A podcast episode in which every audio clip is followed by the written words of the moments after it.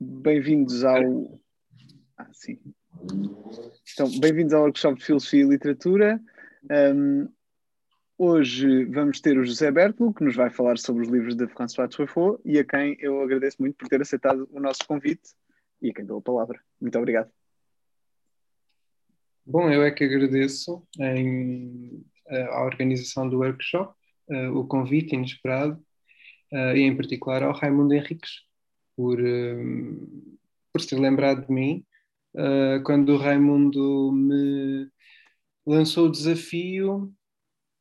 Uh, as únicas coisas que ele me disse no e-mail inicial, a propósito uh, deste workshop, as suas diretrizes, digamos assim, foram que um, a minha apresentação devia um,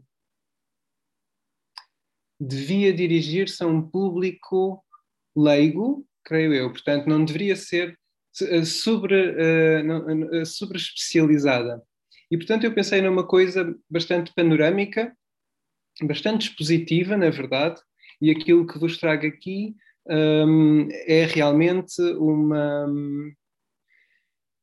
não é um pensamento muito aprofundado sobre o Truffaut, já fiz isso noutras instâncias, eh, foi meu autor de mestrado, depois publiquei um livro sobre ele, mas na verdade é um, é um, é um, um voo, é um voo rasante sobre o Truffaut um, a partir desta um, de, do binómio cinema e literatura que eu tento uh, de alguma forma transformar num outro binómio uh, filme-livro e como a probabilidade de eu ultrapassar os 30 minutos que me deram é alta, vou começar muito rapidamente. Um, na discussão das relações entre o cinema e a literatura, parece inevitável considerarmos primeiramente o caso da adaptação. No meio académico, a adaptação literária sempre foi um dos canais privilegiados para pensar sobre filmes e esta valorização tem razões institucionais, dado que os estudos fílmicos surgiram sobretudo no seio de departamentos de literatura. Mas também se deve ao facto de a adaptação, ao pôr em relação objetos de natureza diferenciada, texto e filme, suscitar de forma automática o questionamento das especificidades e potencialidades dos meios de representação. Ou seja, o jogo de contrastes que o fenómeno da adaptação põe em cena pode levar-nos a perceber melhor ou a questionar melhor, numa numa modalidade relacional, o que o cinema e a literatura são, ou talvez melhor, na minha opinião, melhor certamente, podem ser. Contudo, diversos cineastas procuraram ampliar as possibilidades de diálogo entre o cinema e a literatura, explorando outras vias.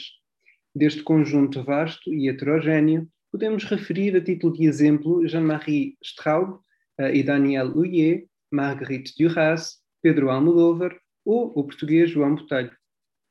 Deste grupo de realizadores que mantêm ou mantiveram uma relação particular com a literatura, François Truffaut é um dos casos mais emblemáticos, dado que o conjunto da sua obra funciona quase como um inventário das possibilidades de cruzamento entre as duas artes. Aquilo que proponho fazer hoje aqui é uma espécie de grau zero de um estudo sobre Truffaut e a literatura, procurando identificar e caracterizar resumidamente algumas das diferentes configurações que esta questão adquire na obra do cineasta. E começando pelas adaptações, justamente, como não podia deixar de ser, importa referir em primeiro lugar um conjunto de filmes que transpõem para o ecrã obras pulp, geralmente pertencentes à crime fiction ou ao roman noir, da autoria de escritores americanos mais ou menos marginais. Tiré sur le pianiste, de 60, adapta David Goodis. Une belle fille comme moi, de 72, adapta Henry Farrell. E Vivement Dimanche, de 83, o último filme de Truffaut, adapta Charles Williams.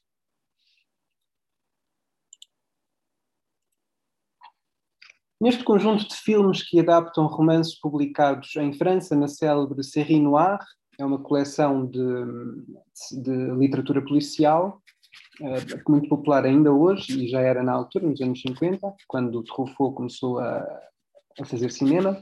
Deve destacar-se as duas adaptações que Truffaut faz de romance da autoria de Cornell Woolrich. La Marie était à Noir e La Sirène do Mississippi. Portanto, La Marie était à Noir adapta este romance de Woolrich, The Bride Wore Black, e uh, La Sirène do Mississippi, Mississippi adapta Waltz into Darkness. Um, dois livros que, na verdade, são, estão em, em, em português na, naquela coleção X, quem gosta de policial uh, deve conhecer, uh, traduzidos em português. Portanto, La Marie était Noir e La Sirène do Mississippi são filmes estreados em 68 e 69, pouco depois da publicação em livro, em 66, de uma longa entrevista que Truffaut fez a Alfred Hitchcock e que foi publicada em livro, e é um livro ainda hoje que se encontra muito facilmente. Tornou-se realmente um clássico da, da literatura sobre cinema. Lembra a proximidade cronológica entre estes dois filmes e a entrevista a Hitchcock? Porque o realizador americano é, na verdade, o grande responsável por Cornell Woolrich não ter caído no esquecimento hoje, dado que o seu célebre Rare Window, a janela indiscreta, creio eu, de 54, adapta um conto deste autor.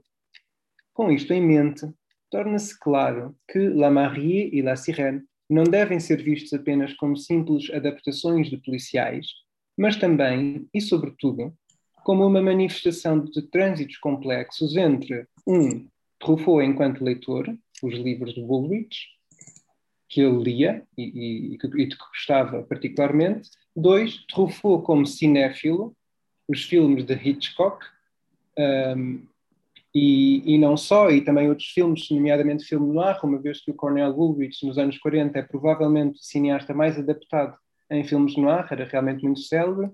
E três, Truffaut como escritor e crítico. Um, e aqui temos o livro de um, entrevistas a Hitchcock. Portanto, Truffaut como leitor, Truffaut como cinéfilo e Truffaut como escritor ou crítico. A ideia que quero introduzir aqui é que, para Truffaut, o fenómeno da adaptação está longe de se tratar de uma simples transposição book to film, de livros que o cineasta seleciona porque lhe interessam devido às suas características autónomas. Pelo contrário, as adaptações de Truffaut sinalizam sempre redes de influências, concretizando diálogos com uma assinalável amplitude no interior da sua obra e contribuindo definitivamente para a edificação do seu universo autoral o qual se constrói assim sempre, isto é muito interessante para quem conhece Truffaut, sobre encontros entre a sua cinefilia e a sua bibliofilia. Ora, este universo autoral truffautiano pode ser resumido, grosso modo, e quero fazer notar que é de modo realmente grosseiro e meramente operativo, um, como o do longo século XIX, portanto, até à Primeira Guerra. Portanto, 14, 15. Isso pode parecer estranho eu afirmar isto agora, depois de ter mencionado as adaptações de autores americanos de ficção pulp dos anos 30, 40, 50. A verdade é que os romances de Bullrich, por exemplo, não obstante sejam característicos da sua época, devem muito também à tradição romanesca do século XIX. Isto é muito claro para quem lê Bullrich. Ou seja, há um lado de certa ficção pulp americana que um, atualiza, mais do que responde, atualiza uma, uma estética folhetinesca, na minha, creio eu, creio que se pode dizer isto, sensacional, melodramática, que vem desde o século XIX, de Alexandre Dumas a Paul Feval, passando por Eugène Sue, etc. Eh, nós também temos o nosso mistério da Estrada de Sintra, os nossos mistérios de Lisboa, de Camilo, etc. E sofreu modificações rumo a um universo de tonalidades no ar no início do século XX, por exemplo, com a célebre série de livros policiais franceses Fantomas, que qualquer cinéfilo conhece das adaptações dos anos 10 por Louis Fayad. Duas das adaptações mais justamente célebres de Truffaut enquadram-se perfeitamente no universo romantizado com um travo oitocentista que estas adaptações de policiais, de forma não óbvia, já deixam afinal entrever. Falo de José Jim, de 1962, e Les Deux Anglais et de 71. Estes são filmes inspirados nas obras homónimas e autobiográficas de Henri-Pierre Rocher, ambas escritas nos anos 50, mas reportando-se a eventos vividos pelo autor nas duas primeiras décadas do século. Portanto, são autobiográficos e, e Rocher escreve sobre a sua experiência nas primeiras décadas do século, já na fase final da sua vida. Uh, eu penso que ele nem chegaria a ver uh, o judaísmo, penso que ele morreu ali em 60, 61. Estas obras mantêm uma certa filiação estética à Recherche de Proust, autor que, juntamente com Balzac, residia no centro do cânon pessoal de Truffaut, que chegou inclusivamente a ser convidado para realizar uma adaptação do romance de Proust, um projeto que nunca avançou. Por fim, um outro autor do século XIX, o que, em rigor, em rigor fez a transição do XIX para o XX, tanto em termos uh, literais como estéticos, porque na verdade é um autor que liga muito a literatura, uh, faz uma articulação direta entre a literatura do século XIX e depois a literatura modernista, é, é quase um pré-modernista, um, que Truffaut adaptou foi Henry James.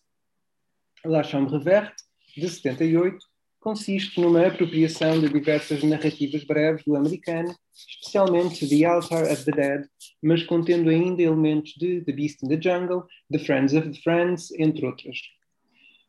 Não obstante o lugar central que James ocupa no universo literário anglo-saxónico, ele é, na verdade, um autor que manteve um diálogo privilegiado com a literatura francesa do século XIX, à qual dedicou numerosos e extensos ensaios tendo apreciado particularmente, era realmente a sua escolha, Balzac. Eu digo isto porque, coincidentemente, a grande obsessão literária de Truffaut é Balzac, e, e eu discutirei brevemente adiante isso. Uma carta fora deste baralho é a única adaptação que falta discutir aqui, das adaptações de Truffaut. Fahrenheit 451, de 1966, a partir de Ray Bradbury. Por um lado, este é um dos filmes mais excêntricos de Truffaut.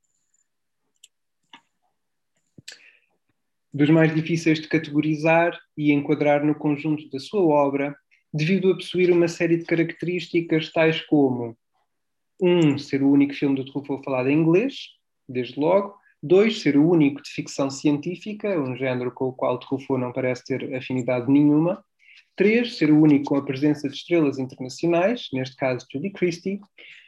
Quatro, ser o único com uma estranha estética retro, muito típica de algum cinema dos anos 60, mas nada característica de Truffaut. Portanto, não tem realmente nada a ver com o Truffaut que vemos noutros filmes. Por outro lado, devido às particularidades da sua intriga, este é o filme que mais e melhor evidencia a centralidade da literatura e dos livros na globalidade da obra do cineasta francês, tornando-se assim uma espécie de representante simbólico dessa mesma tendência. A ação de Fahrenheit 451, para quem não conhece ou não se lembra, é, é importante neste contexto lembrar, decorre num futuro em que é proibido ler livros. O protagonista é um bombeiro, sendo esta uma profissão que, no passado, havia servido, como sabemos, o passado é o nosso presente, o propósito de extinguir fogos, mas que neste futuro distópico cumpre a tarefa de incendiar livros. No decorrer da narrativa, o bombeiro adquire um interesse irresistível pelos mesmos livros que deve destruir.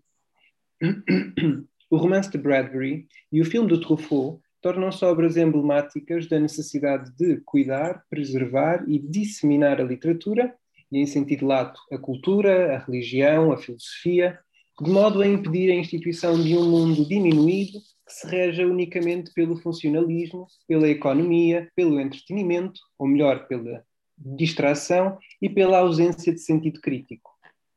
E eu devo dizer que li Fahrenheit 451 há, há poucos meses e só me lembrava de Netflix.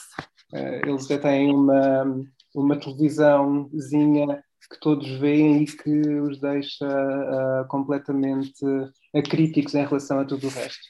Uh, que, aliás, algo que também surge, se não estou em erro, no, do Android's Dream with Electric Sheep. Portanto, é um, a Netflix, na verdade, foi inventada pela ficção científica. Um, Deixem-me. Deste modo, Fahrenheit 451 coloca no centro da sua economia visual o objeto livro e, ao fazê-lo, pode convidar-nos a olhar novamente para os outros filmes de Truffaut, procurando neles a presença deste mesmo objeto. Na verdade, Se nos dispusermos a levar a cabo esse trabalho detetivesco, depararemos com muitos livros disponíveis para serem identificados nos filmes de Truffaut. E se encararmos esse trabalho de detetive com o empenho devido, perceberemos ainda que, regra geral, a figuração de livros nunca é arbitrária ou decorativa em Truffaut, contribuindo sim para adicionar camadas de sentido aos filmes. Para introduzir esta questão, há um livro em particular que eu gostaria de mostrar-vos hoje, e trata-se da obra que se vê em campo na abertura de Les Deux Anglais et le Continent, sobre a qual surgem os créditos. E vou ver se consigo fazer a transição.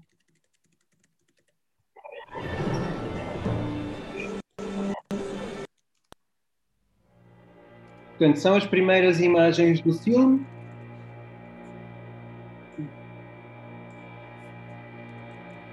Correspondem à apresentação dos créditos. Estão a ouvir-me? Sim.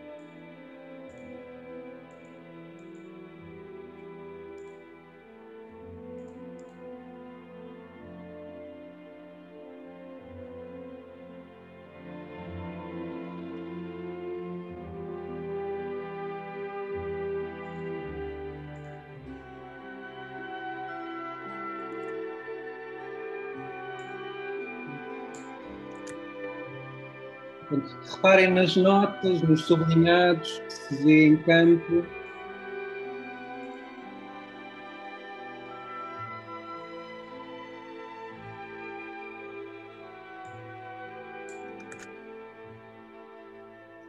Cette nuit, j'ai revécu en détail notre histoire. J'en ferai un jour un livre. Muriel pense que le récit de nos difficultés pourrait servir à d'autres. E vamos voltar ao meu à minha apresentação. Muito bem. Um, a figuração de um livro no início de um filme não era inédita em 1971. Na verdade, diversos cineastas haviam posto em prática esta ideia, que propõe desde logo uma espécie de correspondência entre filme e livro, e entre os atos de ver um filme e ler um livro. No entanto, há aqui uma particularidade em que importa atentar o livro que vemos não é só não só é a obra que o próprio filme adapta, como é também o exemplar, ou pelo menos um deles, porque vimos vários exemplares, o exemplar que Truffaut leu e usou para preparar o seu filme, tal como revelam os sublinhados e as notas. Se repararam, havia um momento em que dizia, em que havia a letra do Truffaut dizer a partir daqui o ritmo tem de ser muito rápido. Era qualquer coisa assim, era realmente uma nota a pensar na transposição uh, para filme. Este início aponta assim para uma certa confusão entre livro e filme, mas também necessariamente entre os autores Rocher e Truffaut. Ou seja, este início visa instaurar uma certa confusão entre literatura e cinema.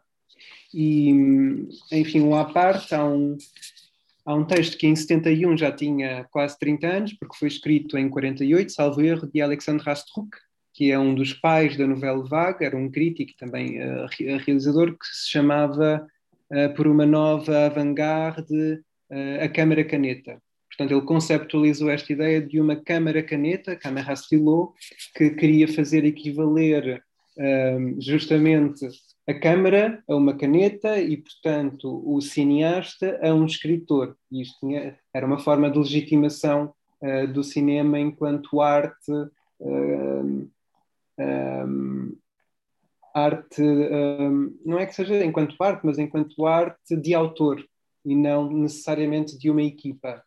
Ok? Era, pronto. Teoria dos autores, novela vaga, etc, etc.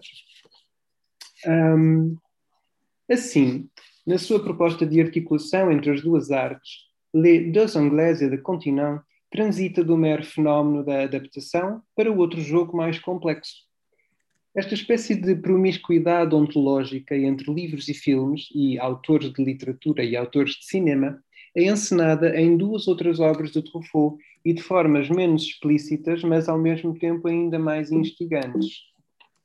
Eu vou comentar muito, muito brevemente.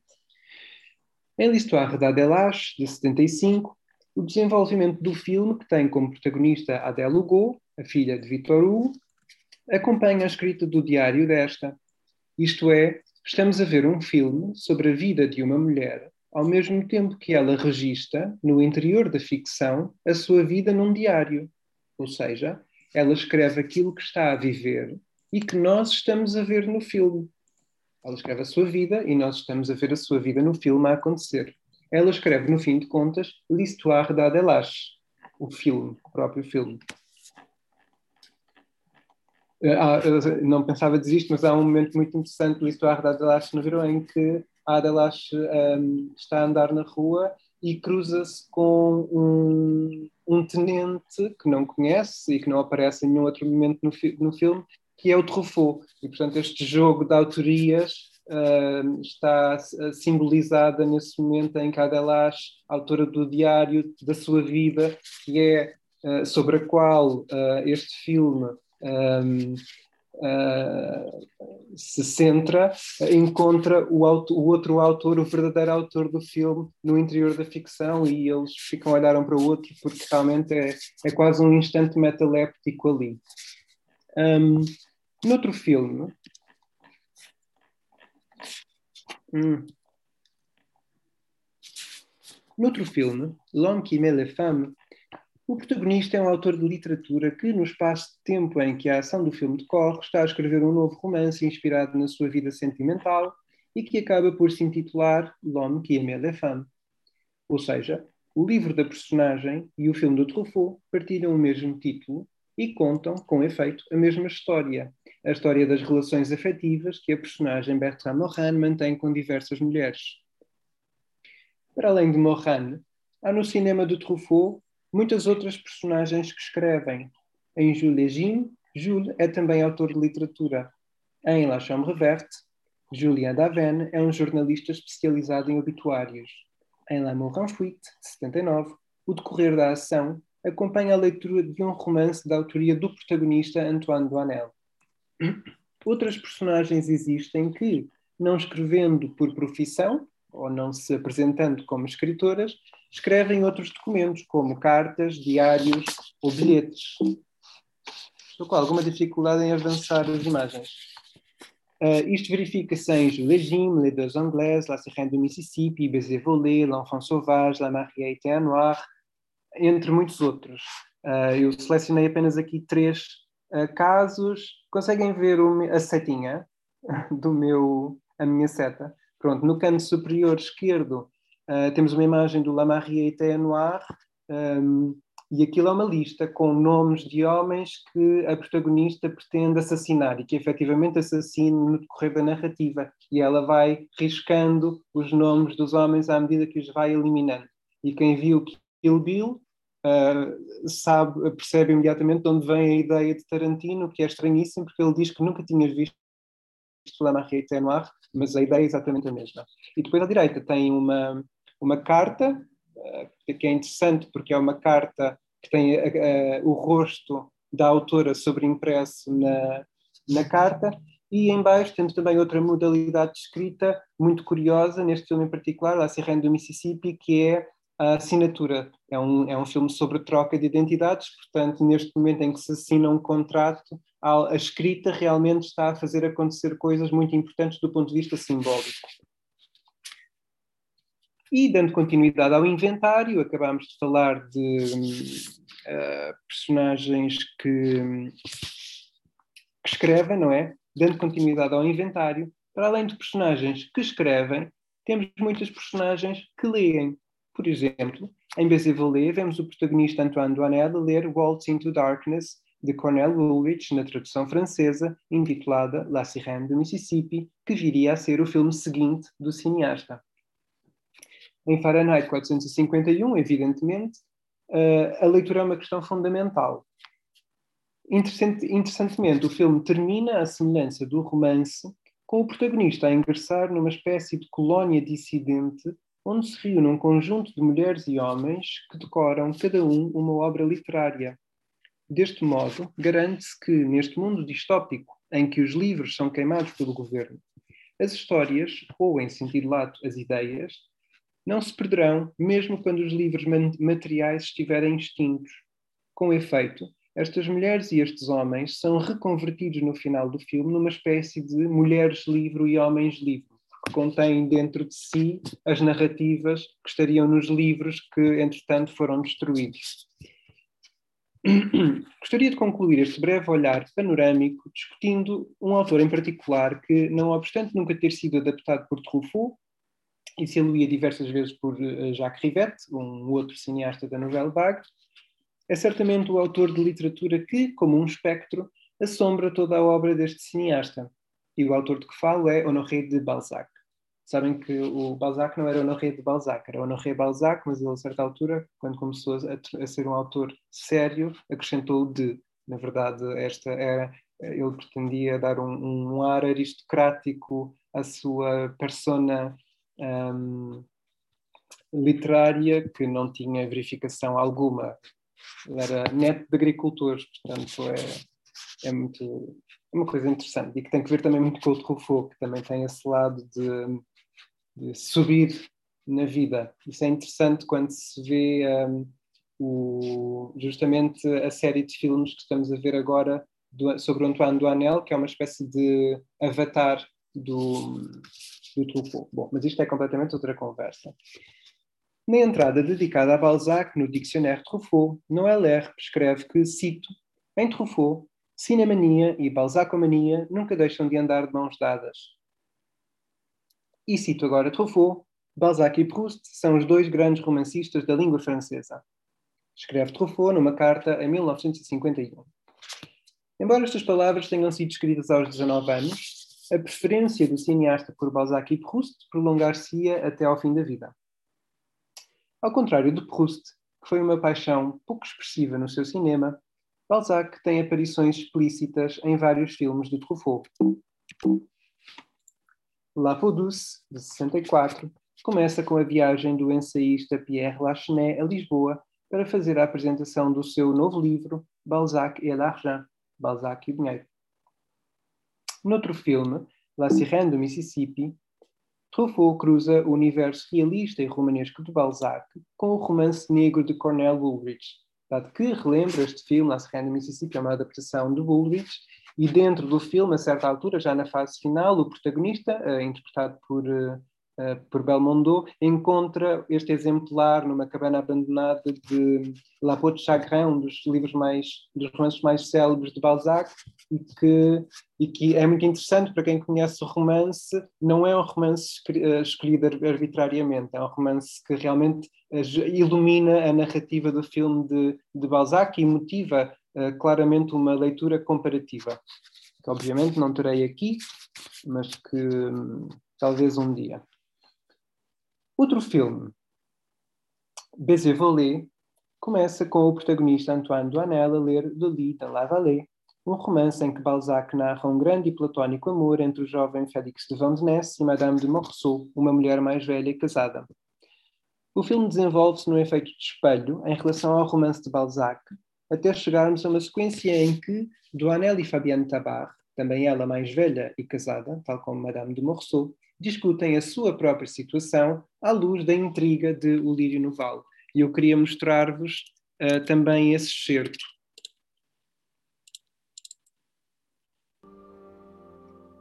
Madame, depuis une... Tenho de contextualizar muito, muito brevemente, dando o mínimo possível. Um, estas duas personagens estão claramente eroticamente interessadas uma na outra, tiveram um encontro na casa de, dela, do patrão dele, uh, durante o qual uh, Duanel, o protagonista que estamos a ver agora, fugiu uh, de repente porque não conseguia lidar com aquela situação, porque aquela mulher é uma aparição para ele, é uma, é uma deusa inatingível. Um, e ela enviou-lhe uma carta e um presente, esta, esta gravata que vemos no, no canto inferior esquerdo. E ele vai escrever-lhe uma carta agora um, a dizer que não quer vê-la mais. E vai invocar o romance de Balzac e essa relação de espelho entre, um, entre uh, a intriga do livro novel de Balzac e a, a, a situação que ambos vivem. Ceci est une lettre d'adieu. Vous êtes magnanime et je ne mérite pas votre indulgence. Vous ne me reverrez plus. Je ne reviendrai plus au magasin car je donne ma démission. Je suis un imposteur bien au-delà de ce que vous pouvez imaginer. J'ai rêvé un moment que des sentiments allaient exister entre nous. Mais ils mourront de la même impossibilité que l'amour de Félix de Vandenesse pour Madame de Morceau dans le livre dans la vallée. Adieu. Portanto, isto é interessante porque neste momento da narrativa do, do filme de Truffaut, uh, a personagem está a guiar a sua vida uh, uh, por influência de um romance. Portanto, ele leu o Lírio Noval, que é sobre o amor platónico entre Félix de Vannes e Madame de Morceau, um homem jovem e uma mulher mais velha e casada, um romance que morre platónico, ela entretanto morre sem que eles possam, sem que eles alguma vez tenham consumado essa paixão. Um, e aquilo que Doanel propõe nesta carta que nós vimos ser escrita é um, tal como acontece no romance de Balzac, nós não vamos consumar o nosso amor portanto, vamos uh, manter-nos afastados. E na continuação da, da, sequência, vemos aqui Fabiano Tabar, recebe a carta, uh, são os milagres da elipse. Um, ela recebe a carta e dirige-se à casa de Antoine Donel. Em vez de responder, ela dirige-se à, carta, à casa de Antoine Donel e responde-lhe em pessoa. E e é interessante para vermos que também ela vai falar de, do romance de Balzac e vai dizer que a sua, a sua visão do romance de Balzac não é exatamente a mesma e ela não concorda que eles devam um, emular aquilo que se passa no romance de Balzac. Ela oferece outra alternativa. Bonjour Antoine, je vous réveille. Mais moi aussi j'ai été réveillée très très tôt ce matin par votre pneumatique. Mais c'est pas grave. C'est toujours agréable de se réveiller en lisant des choses jolies. Je me suis mise à ma table pour vous répondre et puis non. Je me suis aperçue que fallait que je vienne ici tout de suite. Bon. J'ai lu Lys dans la vallée comme vous, je trouve que c'est très beau.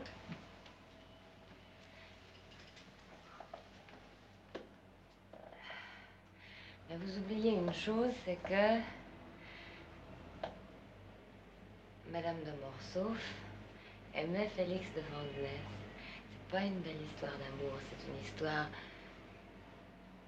lamentable. Parce que finalement, elle est morte de n'avoir pas pu partager cet amour avec lui. Et puis, je ne suis pas une apparition, je suis une femme. Ce qui est tout le contraire. Par exemple, ce matin, avant de venir ici, je me.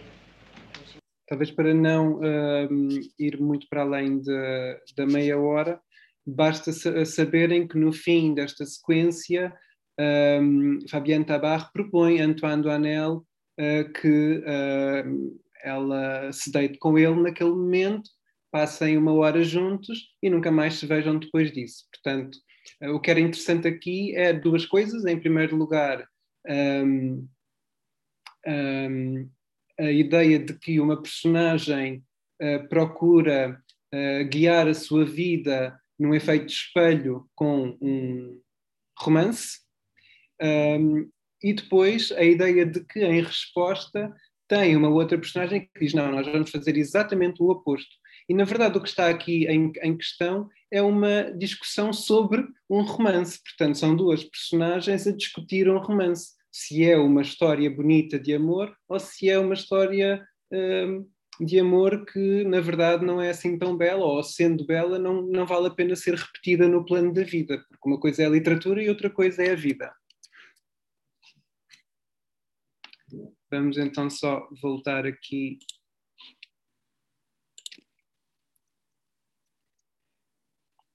Muito bem. A presença de Balzac faz-se sentir, na verdade, desde a primeira longa-metragem de Truffaut, Les Quatre Sans de 1959, cujo protagonista, Antoine Duhamel, é uma criança problemática que desenvolve uma relação invulgar com Balzac. A certa altura, instado a escrever uma redação na escola, Duhamel decide recriar o fragmento final de La Recherche de l'Absolu, de Balzac, cuja leitura o havia fascinado dias antes. O plágio é detectado pelo professor, que o põe de castigo. Noutra cena, que é aliás matricial no cinema de Truffaut, Duanel cria no seu quarto um altar ao escritor oitocentista. E este é, este é o último excerto que eu gostaria de vos mostrar. Estou a mostrar-vos os excertos mais emblemáticos de toda a obra de Truffaut. Agora que penso nisso. Tout à coup, le moribond se dressa sur ses deux poings, jeta sur ses enfants effrayés un regard qui les atteignit tous comme un éclair. Les cheveux qui lui garnissaient la nuque remuèrent, ses rides tressaillirent, son visage s'anima d'un esprit de feu, un souffle passa sur cette face et la rendit sublime. Il leva une main crispée par la rage et cria d'une voix éclatante le fameux mot d'Archimède Eureka, j'ai trouvé.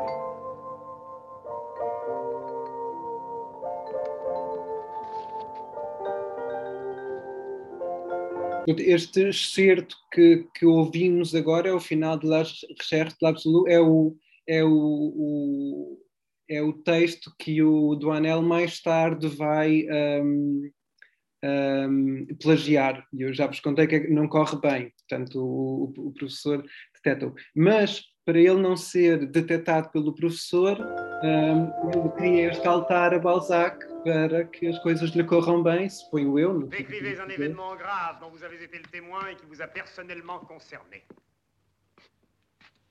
Eureka J'ai trouvé. La mort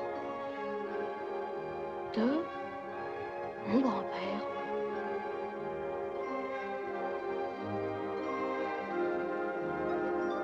Portanto, como veem, no cinema de Truffaut os personagens estão sempre a escrever ou a ler. Uh, é realmente uma constante.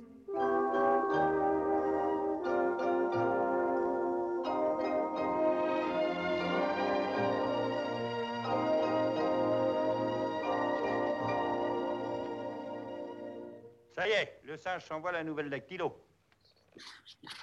Elle a la petite. Elle en a profité pour se faire bombarder, secrétaire de direction. Elle a pour ça toutes les aptitudes requises. Maintenant, il va falloir se méfier d'elle. Bicos confidence sur l'oreiller. Quand elle faisait la province, je lui avais expliqué comment ratiboiser sur les notes de frais, mais je t'en fous, elle descendait que dans les hôtels à trois étoiles. À propos, dit, ça me fait penser que j'ai pas retrouvé mon guide Michelin, moi. Et forcément, il y en a un de vous qui a mis la main dessus. Oh, tu commences à nous courir avec ton Michelin, tu sais. J'aime pas les mystères, moi. Tiens, t'as encore laissé quelque chose sur le feu. Moi? Ah, non, j'en suis sûr. Qu'est-ce que tu lui prends? Oh, c'est le bouquet Mais éteins-le au lieu de crier Oh Mais au lieu de crier, va chercher de l'eau Oh Oh, Bougredane Ça suffit comme ça Mais qu'est-ce qui t'a pris, bon sang, qu'est-ce qui t'a pris L'idée d'allumer une bougie là-dedans bon Balzac Era por Balzac, diz Antoine Duanel na sua inocência. A criação de um pequeno altar a Balzac produz um momento cômico, evidentemente, mas também desempenha duas funções importantes. Em primeiro lugar, tratando-se este do filme inaugural do Truffaut, o altar sinaliza a presença deste autor, sob cuja égide o realizador conceberá toda a sua obra. Em segundo lugar, ele inaugura um dos tópicos fundamentais deste cineasta, o da obsessão e do culto, ou da monomania, como diria Truffaut numa entrevista. E este é um tópico obsidiante na obra de Truffaut, mas tem também, aliás, muito que ver com Balzac, que foi uma personagem perfeitamente monomaníaca, como Stefan Zweig repetidas vezes afirma na biografia que escreveu do autor. Um homem totalmente entregue ao trabalho, ao café, como sabem, estava sempre a beber café, Balzac escrevia, bebia café, uh, um, entregue ao dinheiro, o sonho do dinheiro, e ao sonho obsessivo de terminar a vida junto de uma mulher aristocrata, viúva e muito rica. O que, aliás, contra todas as expectativas, conseguiu concretizar, cumprindo, cumprindo um destino romanesco parece ser tomado das suas próprias obras. Isto é mesmo verdade. Nos últimos anos da sua vida, uh, Balzac, que tinha escrito a um ritmo alucinante durante toda a sua vida, uh, estava muito adoecido uh, e conseguiu ficar junto de casar mesmo com uma, uma aristocrata polaca, se não estou em, em erro.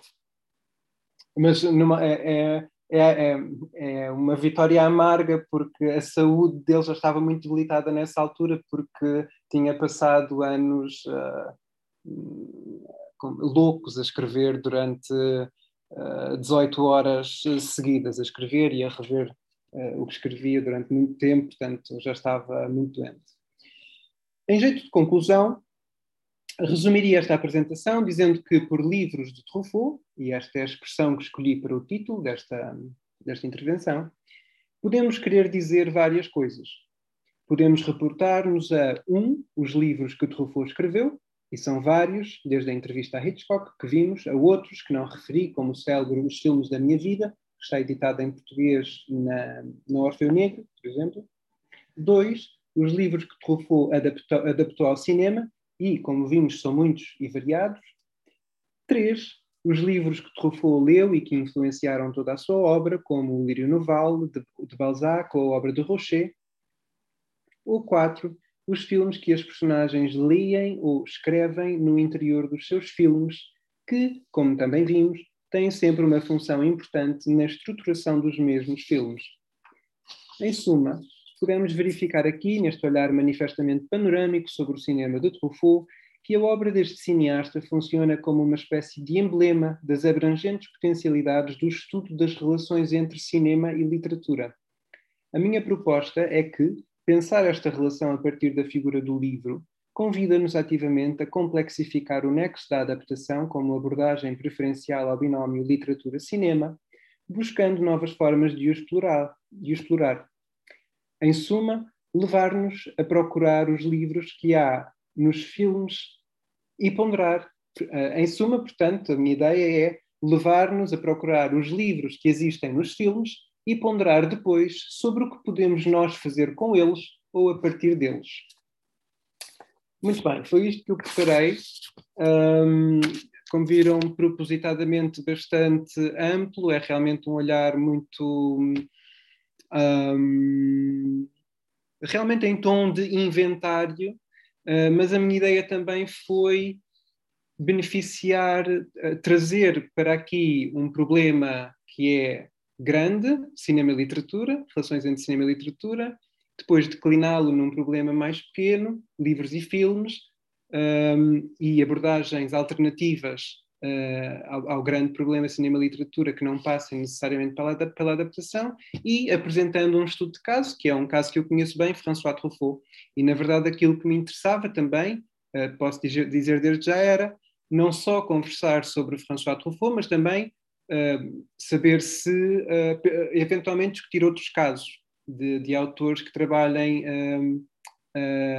as relações entre cinema e literatura de formas ínvias e não uh, evidentes. Uh, e, e, por fim, uh, volto a agradecer o convite, foi com muito prazer que, que falei aqui. É sempre com muito prazer que eu falo sobre o Truffaut, seja onde for, portanto, só por isso, sempre que quiserem ouvir-me falar sobre o Truffaut, convidem-me, eu, eu estarei muito, faloei com muita satisfação. Obrigado em particular ao Raimundo, foi muito uh, gentil em, em convidar-me para esta partilha. E Obrigado, nós. Tenho de interromper o compartilhamento. Ok. E então, abrimos, muito obrigado, e abrimos então espaço para discussão, conversa.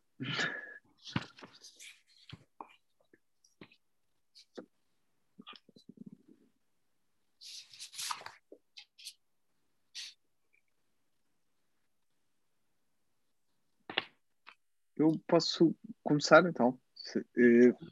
Estava eh, eh, a pensar.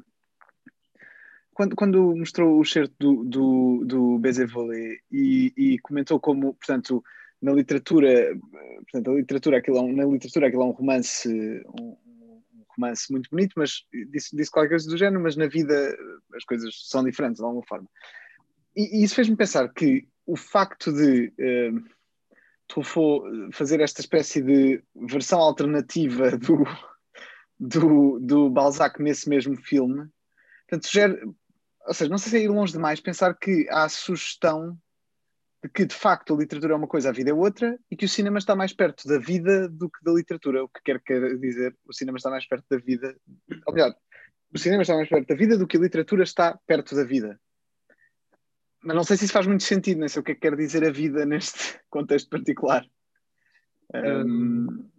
Eu acho que o Truffaut, se estivesse aqui, diria absolutamente que não, que o cinema não é mais vida do que literatura. Há muitos cineastas que provavelmente diriam isso, mas uh, o Truffaut não diria. Mas uh, neste, um, neste excerto em particular do Bézévolé, essa questão é importante é importante e é complexa, e eu posso uh, falar, uh, desenvolver um pouco sobre isso, porque na verdade aquilo que está a acontecer é, nós temos uma narrativa, a narrativa de Bézévolé, que é sobre, é sobre outras coisas também, mas naquele momento é sobre um rapaz, Antoine Duanel, que está apaixonado por uma mulher mais velha e casada, e com quem se pode envolver ou não. E ele escolhe não se envolver com ela, inspirado pela leitura de O Lírio Noval, em que uma uma narrativa próxima dessa também tem lugar. Félix de Vandenesse apaixona-se por Madame de Morceau, uma mulher mais velha e casada, um, e, e, com a qual nunca se envolve. Um, mas, na verdade, aquilo que, e portanto, o que ele está a fazer é, um, resumindo, fazer a vida seguir o plot do livro. Ok? Mas aquilo que Fabiano Tabarre lhe diz é: meu caro, isso não faz sentido nenhum, porque o Lírio Noval é um romance belíssimo, mas nós não vamos fazer aquilo que o Félix de Vandenesse e uh, Madame de Morceau fizeram, porque, como ela diz, eu sou uma mulher, não sou uma aparição. Portanto, eu tenho um corpo. A todo, toda a parte que eu cortei é uma parte em que ela explica que acordou de manhã, tomou um banho, pintou-se, uh, fez o caminho até Montmartre, onde ele vive, viu as pessoas. Portanto, ela enfatiza a materialidade da vida e dos corpos e diz: uh, uma, uh, uh, na literatura fica muito bem um romance não funcionar, realmente, o Lírio Noval, belíssimo. Mas nós não vamos, a nossa vida é outra coisa, não vamos negar a possibilidade de nos amarmos aqui. Eu estou no teu quarto, portanto, eu posso entrar na tua cama este jogo entre literatura e vida é muito mais complexo, na verdade. Porquê? Porque o Lírio Noval é conhecido por ser um romance até certo, certo ponto autobiográfico de Balzac. Uh, e, e Félix de Vandenesse é visto como uma espécie de, um, de avatar de Balzac, uh, especialmente quando ele conta a sua infância no início do livro. O que é muito interessante, porque Antoine Duanel para quem conhece Truffaut, uh, isto é muito claro, toda a gente sabe. Antoine Duanel é uma espécie de avatar de François Truffaut. Portanto, nestas quatro. Estão a perceber? Portanto, temos Truffaut, que se declina em Antoine Duanel, que se uh, transforma por um efeito de espelho em Félix de Vandenesse, pelo menos é isso que ele, que ele tenta de alguma forma, que é uma personagem inspirada em Balzac. Ora, o que é interessante, já agora, para complicar um pouquinho mais, é que um, realmente a narrativa do Lírio Noval, que é um romance falhado, é uh, inspirada na, num romance de Balzac com uh, um, Laure de Berny, uma mulher também mais velha e casada, que foi a primeira mulher com quem ele teve um relacionamento. Ele também era jovem, envolveu-se com ela, ele era um adolescente. Um, portanto, ele inspirou-se na sua própria situação para escrever o livro. Só que o que é interessante é que Balzac e Laure de Berny tiveram efetivamente uma relação carnal, portanto, só que isso não passou para o livro. O que é interessante depois na transição entre o Lírio Noval e depois a Bézévolé é que Fabienne Tabar, ao responder um, a, a Duanel ia dizer: não, não, nós vamos envolver-nos carnalmente, na verdade está a negar a relação entre Félix de Vandenesse e Madame de Morceau, do livro, mas, mas está a, a, regressar ao original, que é Balzac e Laure de Berny que se envolveram uh, efetivamente. Portanto, isto é, um, isto é um pouco complicado, estou aqui a, a, trazer muita informação, mas é para terem noção como realmente uma das coisas que eu disse a certa altura em passant, que sempre que o Truffaut traz livros para os seus filmes, nunca é uma coisa meramente ilustrativa, realmente é algo que traz camadas de sentido aos seus filmes. Aqui, neste, neste excerto, uh, verifica-se e tem que ver com essas ligações entre vida, arte, autobiografia, a escrita da própria vida. Antoine Duanel, nos filmes seguintes, há, há vários filmes que acompanham a vida de Antoine Duanel, um, escreve um romance, Le Salade de l'Amour, que é sobre a sua própria vida, isto já acontece no fim do ciclo, e há uma personagem que lê esse romance e aquilo que vê, à medida que ela lê, ela, nós vemos as cenas que ela, está, que ela está a ler. E como o romance é autobiográfico, é a história de Antoine Duanel contada por ele mesmo, já nos seus 30, 40, aquilo que nós vemos é cenas dos filmes anteriores do ciclo Antoine Duanel. Portanto, um, realmente um, essa relação entre vida, arte, literatura e cinema é sempre muito importante e produtiva em Truffaut e, acima de tudo, aquilo que me interessa, sempre em Truffaut, é sempre irresolúvel. Uh, o Truffaut nunca arruma as categorias. Um, há uma promiscuidade uh, entre elas que, que a mim parece muito produtiva. Muito obrigado. Uh, se calhar passo a palavra ao José. Obrigado. Muito obrigado por esta apresentação. Um, é, muito interessante o que estava agora a dizer sobre, principalmente uh, sobre o Bézier porque um, é, é, quase que parece que o Truffaut no filme está a fazer crítica, uh, está a fazer uma crítica sobre esse livro. Eu lembro-me de uma referência que aparece no Baiser Volé, uh, em que ele, quando está na prisão militar, logo no início do filme, o oficial chama-o e pergunta, mas quer dizer, o senhor veio, veio para o exército e, e, fez sempre, e teve sempre a fazer, quer dizer, teve sempre ou na prisão, ou dizer, foi um mal militar e ele, a justificação que lhe dá é precisamente essa. Eu li o livro do Vigny, uh, Servitude e Grandeur Militaire, e decidi uh, voluntariar. E, e, portanto, realmente parece que, na verdade, no, no cinema ele está a, a mostrar como essa relação falha, não é? A relação de literatura-vida. Um, não sei se quer dizer alguma coisa sobre este, sobre este, sobre, este caso. Sim, e isso é uma, é uma constante no Truffaut. Uh, essa, como eu disse, há sempre, o Truffaut está sempre a, a construir circuitos entre literatura um, e vida, entre escrita e vida, entre texto e vida, porque, como ficou aqui claro, eu não estou a falar só de literatura, estou a falar também da escrita de cartas, de bilhetes, etc. Um, mas realmente há muitas coisas que correm mal. Eh, desde o plágio do, do Balzac, que é descoberto pelo professor. Um, por exemplo, eu falei-vos bastante no início do La Sirene do Mississippi, é um filme que começa, há uma pré-história do filme, na qual o protagonista, Belmondo, que vimos a ler o. Um, uh, eh, qual era o romance? Um, ah, chagrin dans la peau. Uh, la peau de chagrin, exatamente. Uh, peço desculpa, agradeço. Um, Belmondo, no, um, antes do início do filme, trocou cartas com uma mulher, portanto, conheceu-a na coluna de, do jornal, trocaram cartas, uh, e ele vive na ilha de Reunião, e eles decidem casar. e, e, e ele trá-la para a ilha de Reunião, mentindo-lhe, dizendo que ele é um homem pobre, portanto, para, mas na verdade ele é muito rico, e ela vem para a ilha de Reunião. Uh, e, a, e, a, pessoa que chega à ilha de reunião, na verdade, uh, é outra pessoa.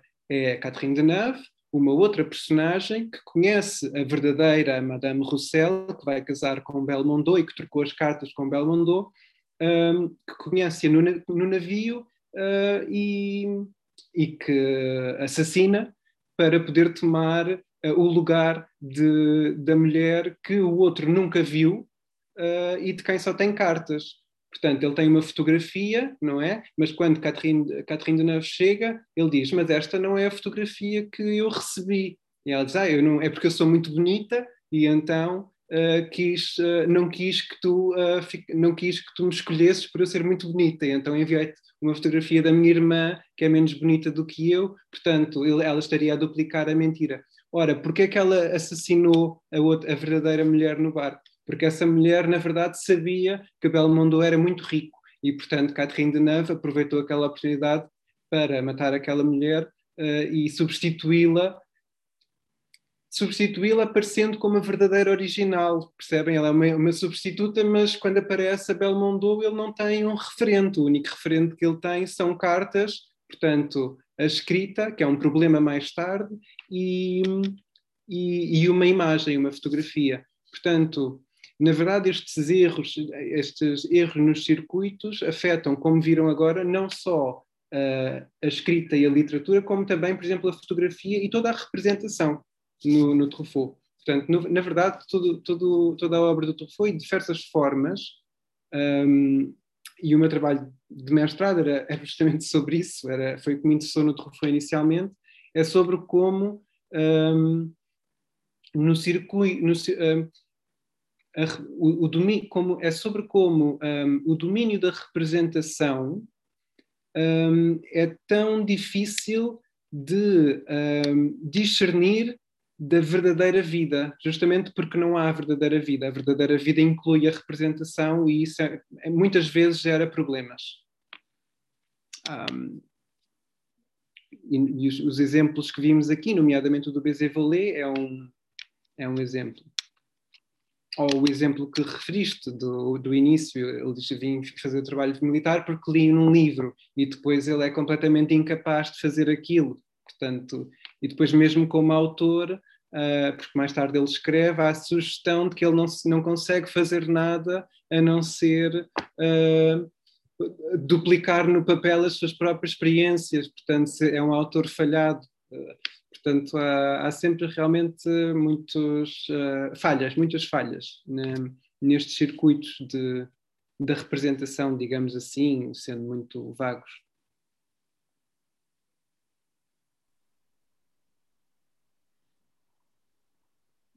Mais uh, alguém que queira intervir?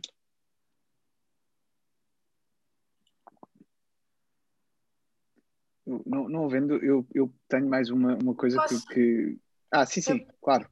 Não sei quem é, no entanto. Sou. Conheces-me? Ah, olá.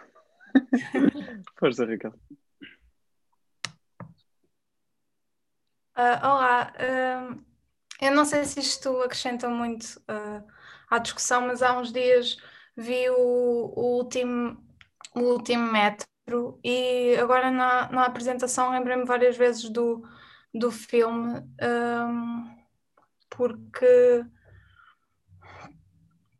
uh, à partida a figura do uh, Lucas Steiner, não, não tenho a certeza do nome, uh, a pessoa, o judeu, uh, encenador judeu que está na cave, vai escrevendo algumas anotações uh, que alteram uh, e que, entre, que entrega à mulher e que alteram um, o, a forma como o espetáculo se vai montando, uh, ou seja, a forma como o filme vai acontecendo, porque nós vamos assistindo ao espetáculo a partir uh, do filme. E, um, e depois lembrei-me de, de, uma cena desse filme quando quando ele quer dizer à, à mulher que sabe que, que ela, entretanto, gosta, pronto, aquele triângulo amoroso, que ela gosta do,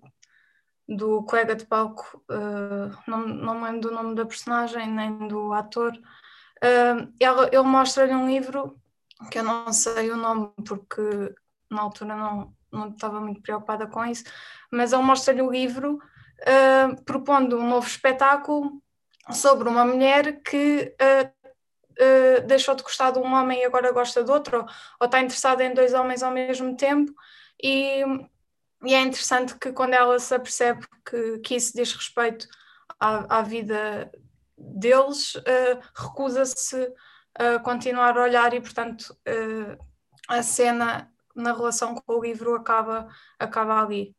Pronto, e, e é só isso, lembrei-me disso. Sim, esse é um Olá Raquel, já não havia há muito tempo. o, esse, não, esse é um recurso muito característico do, do cinema de Truffaut. E nesse filme tem uma, um interesse particular porque é o filme em que, talvez de uma forma mais explícita, ele tematiza a questão da representação, porque é o filme que tematiza o teatro, que é uh, o cinema do Truffaut é um cinema em que as artes tendem a encontrar-se, mas o teatro, na verdade, é uma, uma arte que aparece pouco. Uh, e, como sabe, no, no último metro é, passa-se todo no âmbito do teatro. Um, mas se pensar, por exemplo, aquilo que acontece, sem dúvida, a, sua, a observação da Raquel faz todo o sentido, e, e, eu poderia ter trazido esse, esse caso para aqui, um, mas tem que ver, isso tem que ver, por exemplo, com aquilo que acontece no Histoire d'Adelaste, que falei também.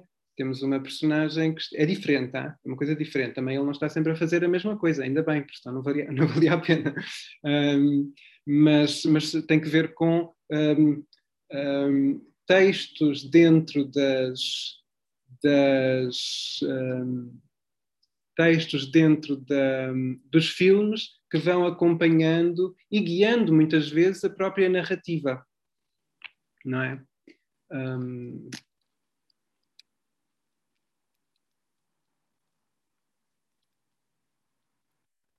Realmente não, não foi um dos filmes que eu revi para preparar isto, mas lembro-me perfeitamente do que dessa cena do, do livro. Portanto, sim, faz todo o sentido. E já agora, esse filme, sendo, sendo um filme que, que fala precisamente sobre, portanto, é, que, que, é todo sobre levar à cena uma peça, ainda tem mais esta, esta, esta camada, não é? É um filme sobre, uma, sobre um espetáculo que encena uma peça e, portanto, tematiza também a questão da, da, da adaptação como, como relação primordial entre texto e, e outra forma de arte, não sei. Sim, é um filme que de alguma forma explicita uh, a Mizana Abim que, que de formas menos explícitas uh, eu fui uh, expondo aqui noutros filmes. E nesse filme é muito interessante justamente porque é o sítio certo, é o teatro. aliás, é um clássico do cinema, isso acontece muito na, no cinema de de, de eh, que se passa no teatro, e tenho a certeza que a Raquel conhece bem muitos filmes que, em que, uh, que, que, desenvolvem este discurso sobre a arte e a vida, tendo o teatro como, um, ehm, como ponto de partida e como setting, cenário. cenário. Professor estava-me a ocorrer estava-me a ocorrer uma pergunta uh, ou, ou, uma maneira de ver as coisas talvez um bocadinho diferente mas o Zé dir ser uh, tão diferente assim. Uh, o, o, esta, esta presença de, todas estas alusões literárias não têm nada a ver com a relação entre literatura e cinema não têm nada a ver com a relação entre vida e arte não tem nada a ver com a relação entre sistemas semióticos, são uma maneira particular do realizador descrever aquilo que ele acha que se está a passar. E são, portanto, processos de descrição. E o que é característico do cinema e o que é característico do cinema de Truffaut, este, este nível meta particular, é um nível crítico em que o realizador constantemente nos diz que está na posse de uma descrição para aquilo que se está a passar. E, portanto, desse ponto de vista, a função da literatura no cinema do Truffaut não é nem ilustrar, nem refletir, nem alegorizar, mas simplesmente é um método de comentário crítico. Eu penso que hum, eu penso que as nossas visões sobre o problema uh, usam linguagem e terminologia diferente, mas na verdade não se interexcluem, porque eu tendo a concordar. Um, o que eu acredito também é que, a partir do momento em que eu me aproximo da obra do Truffaut enquanto pessoa que estuda cinema, um, tendo um, a, tomar, a, a, tomar as coisas, uh, tendo a cindir uh, em elementos diferentes aquela unidade para poder estudá-la ou fazer qualquer coisa com ela. Um, portanto, eu tenho a certeza de que isto no, no, no Truffaut, tenho a certeza, porque realmente estudei-o bem, que não, ao Truffaut não interessa nada um, uh, sistemas, uh, a intersemioticidade, quer dizer, não lhe interessa nada, ele não, ao, ao realizadores a quem interessa, uh, e que, que, realmente tem essa, um, tem esse objetivo de estudar, uh, por exemplo, Marguerite Duras faz isso, interessa-lhe realmente testar uh, o que é que é a literatura, o que é que é o cinema, o que é que eu posso fazer com a literatura, o que é que eu posso fazer com o cinema, o que é que eu posso fazer quando junto os dois, um, etc, etc. Mas no caso do Truffaut, não. Isso passa pelo facto de o cinema do Truffaut, sendo extremamente autorreflexivo, como vimos, uh, é também um cinema um, na, na, maior parte, à exceção daquele filme que eu, que eu mencionei, em que a leitura do livro ativa enactment, perdoem-me a palavra, de, de cenas de filmes anteriores, é um cinema de matriz realista. É um cinema quase balzaquiano. Uh, não é um cinema modernista. Um, e, e, portanto, eu penso que o, o Truffaut, mas isso é que é interessante no Truffaut, é que sendo um, um, um cineasta que Bom, eu não, não domino os termos em que o professor pôs as coisas. Portanto, posso estar agora a, a usar mal as suas palavras. Mas, enfim, as palavras existem para as usarmos, não é? fazermos uso delas. Um, mas eu creio que a, descri a, descrição do mundo de Truffaut, ou as descrições de mundos de Truffaut, prescindem completamente de, deste género de questionação que eu trouxe para aqui. Mas a minha descrição do problema das relações entre cinema e literatura não prescinde uh, de um, uh, criar esta ilusão em que um, aquele mundo uh, está, na verdade, todo cindido. E temos literatura, e temos escrita, e temos cinema, e temos vida, etc. É a minha maneira de fazer coisas com aquilo, é a maneira de. É uma metodologia de análise, na verdade. Não, claro, claro, eu, eu, eu, eu, eu, percebo, eu percebo o que está, eu, eu percebo o que está a dizer, mas às vezes, quando, uh, não, não, estou a dizer que seja, que seja necessariamente o caso, mas às vezes uh, o tipo de conversas sobre a relação entre cinema e literatura uh, é parecido com o tipo de conversas por volta de 1850 sobre a relação entre a fotografia e a pintura. Está a ver Está a ver o que eu estou a dizer? É a ideia de que é uma forma de arte anterior que de qualquer maneira subsuma ou explica ou é o horizonte daquilo que nós estamos a fazer agora. Uhum. Eh, parece-me talvez, uh, uh, parece-me talvez mais interessante ou mais difícil tentar perceber de que maneira um realizador sugere que tem a descrição perfeita daquilo que está a fazer e muitas vezes explicar ao, explicar ao espectador que ele não tem a descrição perfeita enquanto não ler a lista ou Lavaré, ou seja o que for. Uhum. Uh, uh, e isto é muito característico. Aliás, há um, há um, contraste evidente que uh, ocorreu, e, e pedia-lhe só, se não fosse abusar, um último comentário. há um contraste evidente entre a maneira como caracterizou o modo como, por exemplo, o Truffaut se, se, se, relaciona com o Balzac, com a maneira como um estrito contemporâneo do Truffaut, Godard, uh, se relaciona com citações de livros. Tem alguma teoria sobre essa diferença?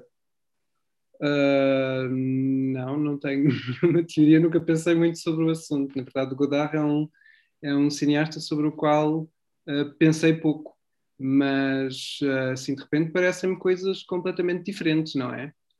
E, e, e, tem ideia sobre aquilo em que consiste essa diferença? É que é, é, é, à, à, primeira vista parece muito parecido. Há imensos livros, há imensas citações, há imensas referências diretas, há imensas pescadelas de olho aos, aos, aos espectadores. E, no entanto, são, são duas funções, são, são dois tipos de atividade completamente diferentes.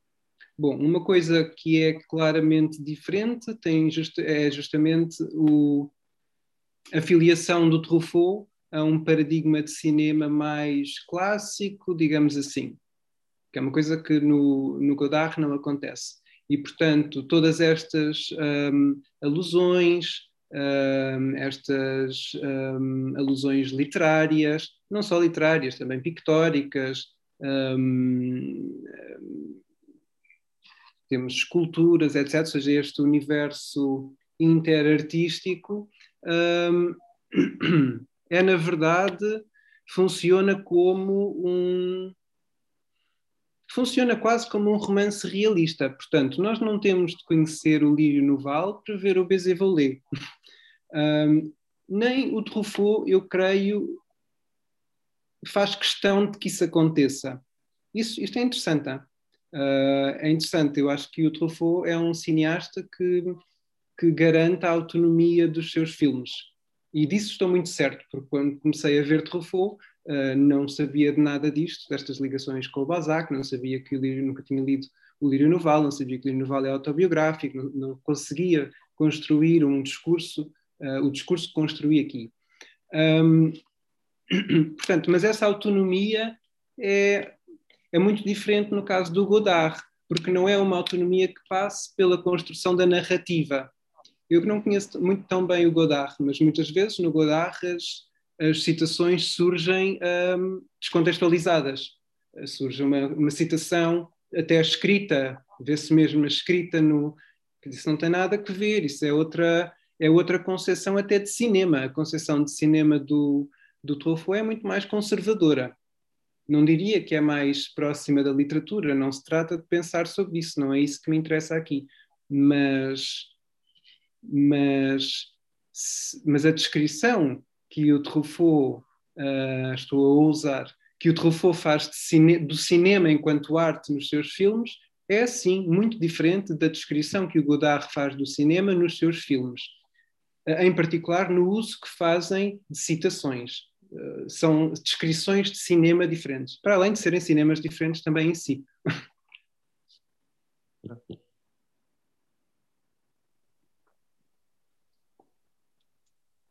sei se mais alguém quer uh,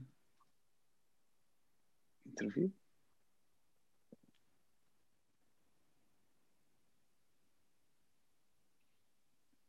Se não, resta-nos então agradecer ao José Berto, muito obrigado. Eu é que agradeço o convite, foi um prazer muito grande. Muito obrigado. E despedimos-nos uh, até, até breve. Muito obrigado por terem vindo e obrigado, José, mais uma vez.